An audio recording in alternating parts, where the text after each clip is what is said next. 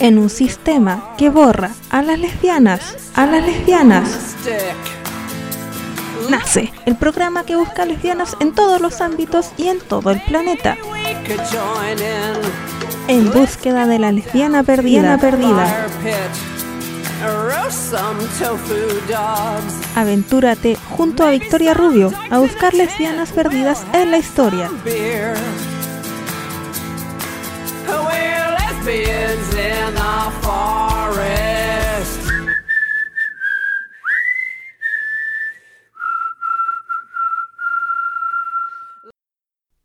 Bienvenidas nuevamente a esta nueva edición de En búsqueda de la lesbiana perdida. Soy Leslie quien les guiará en la aventura de hoy y en el descubrimiento de lesbianas. Como se habrán dado cuenta, me encanta hablar de lesbianas, no sé por qué, tengo un programa, pero lo que más me ha gustado de hacer este programa es encontrar lesbianas en la ciencia. Porque uno, no es mi campo para nada, pero el aprender sobre algo nuevo me fascina. Y dos, cuesta tanto encontrar científicas lesbianas que sean reconocidas como tal, que siento que es importante darle un espacio.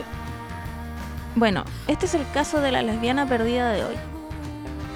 Hoy les vengo a contar sobre Sarah Josephine Baker.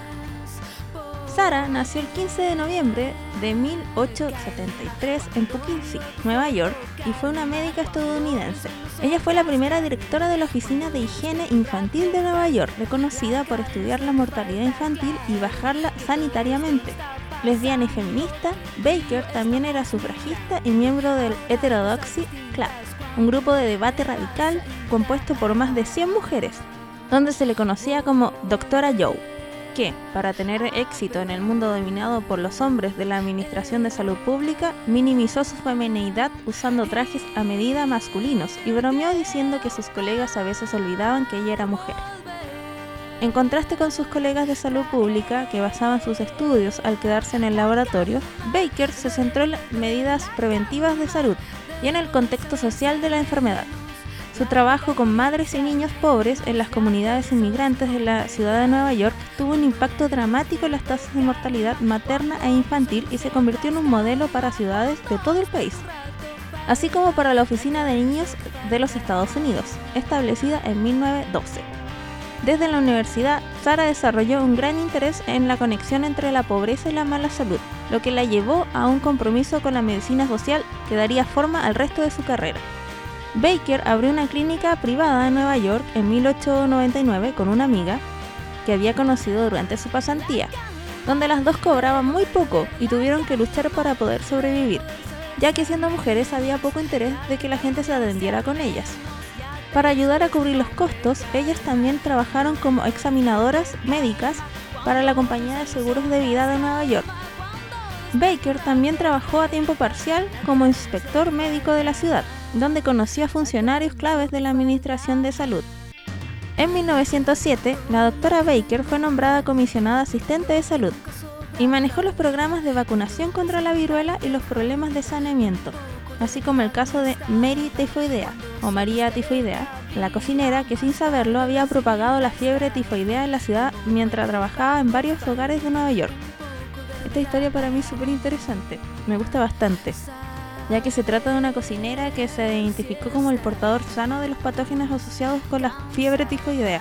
Eso quiere decir que ella nunca se enfermó, pero se presume que infectó a 53 personas, tres de los cuales murieron, en todo el transcurso de, cocinera, ya que ella no creía que estaba enferma ni nada. Fue puesta en cuarentena en dos ocasiones por las autoridades de salud pública y Sara fue una pieza clave en la captura de Mary en estas dos veces. Murió después de casi tres décadas en cuarentena total. Voy a seguir contándoles sobre Sara después de este desvío, en 1908, Baker fue nombrada directora de la nueva oficina de higiene infantil de la ciudad, la primera oficina de ese tipo en Estados Unidos. Sobre la base de su trabajo anterior sobre la prevención y educación de enfermedades, desarrolló programas sobre higiene básica para inmigrantes que vivían en barrios marginales y la Liga de Pequeñas Madres, capacitando a niñas que eran responsables del cuidado de sus hermanos, mientras sus padres salían a trabajar. Bueno, recordemos que estamos en los inicios de 1900, así que este concepto de pequeñas madres y la maternidad obligatoria todavía no era ruido.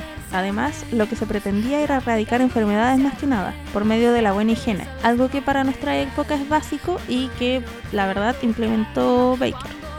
35 estados implementaron versiones de su programa de salud escolar. Cuando Baker se retiró en 1923, la ciudad de Nueva York tenía la tasa de mortalidad infantil más baja que cualquier ciudad estadounidense. Importante. Escribió más de 20 artículos científicos y desarrolló una importante labor divulgadora, con cientos de colaboraciones en periódicos y con la publicación de 5 libros sobre salud e higiene infantil y familiar. Y ahora pasemos a lo que nos interesa, sus relaciones con mujeres. Obvio, ¿qué me va a interesar la medicina? no. Dentro de lo que es sabido y lo que más recalca en algunas biografías es que le gustaba vestirse con trajes y actuar de manera masculina. Y eso, queda ahí toda su historia, historia lésbica, siendo que, ya leyendo más a fondo, se comenta que en la universidad tuvo relaciones con bastantes mujeres. Y que esa amiga que hablé al principio, con la que hizo la consulta privada, la doctora Florence Langton, era una relación más que amigas, la verdad. También algunas biografías mencionan que vivió muchos años con una pareja, la novelista Idia Wilde, y posteriormente, durante su retiro, pasó sus últimos años con otra pareja, también médica, Louise Pierce. En 1939, Sara publicó su autobiografía llamada Fighting for Life.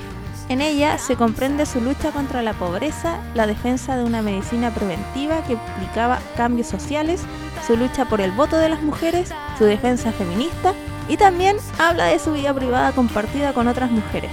Así que si alguien la tiene por ahí, por favor, hágamela llegar y saber y compártala en las redes. Cuando despierto un rato, la calma es lo que falta, claro. ¿Conoce lesbianas que estén presentes en el arte, música, ciencia, cómics, literatura, cine u otra forma de creación o acción y sientes que es necesaria de conocer en este mundo?